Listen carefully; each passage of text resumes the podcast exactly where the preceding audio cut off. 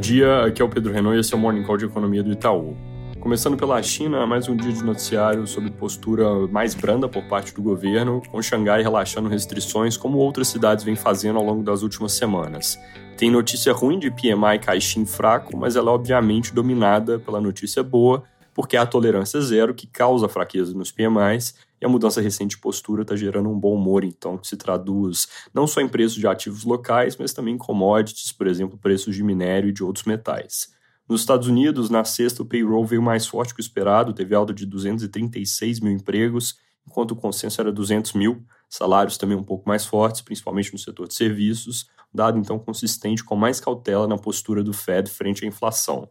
Os dados antes desse payroll estavam vindo numa dinâmica mais tranquila e dando espaço para discutir uma parada de juros mais cedo. O payroll, de certa forma, cancela isso e deixa mais difícil qualquer conversa sobre fim de ciclo abaixo de 5,25% ao ano.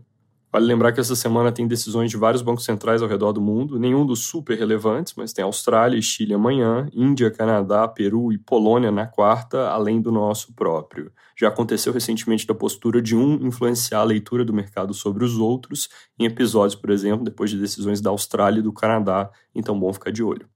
Aqui no Brasil, essa semana acontece o Macrovision, o nosso evento anual sobre economia, política, tendências de mercado, que está com uma agenda bem bacana que a gente elaborou com bastante carinho. Vamos ter um painel com governadores eleitos, Tarcísio, Zema Eduardo Leite, painel com gestores do Verde, Biuni Legacy, painel sobre política monetária com Gustavo Franco, Pastor e Mário Mesquita, painel sobre economia global com IIF e BlackRock, painel sobre ESG com Clabin, Raizen, Aegia e vários outros, um total de 15, com alguns correndo em paralelo, acesso total, gratuito, pelo link que está aqui na descrição, vale a pena conferir.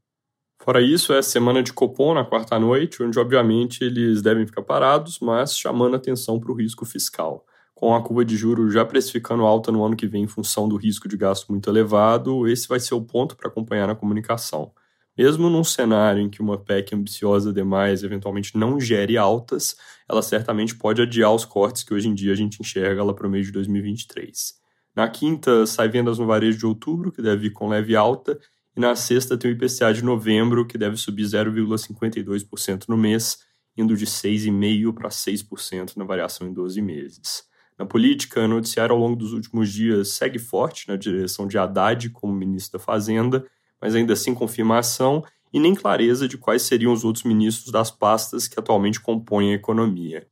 De pé que a expectativa é que hoje e amanhã sejam debatidos ajustes finais para se ter um relatório apresentado no Senado na quarta-feira, votado em CCJ e plenário no mesmo dia ou com plenário talvez na quinta. Segundo entrevista do senador Fernando Bezerra no Valor, tem acordo para que o que passar no Senado seja aprovado sem mudanças na Câmara, e ele também disse que o prazo da PEC deve ficar em um ou dois anos, valor entre 100 e 150 bilhões. É isso por hoje, bom dia e boa semana.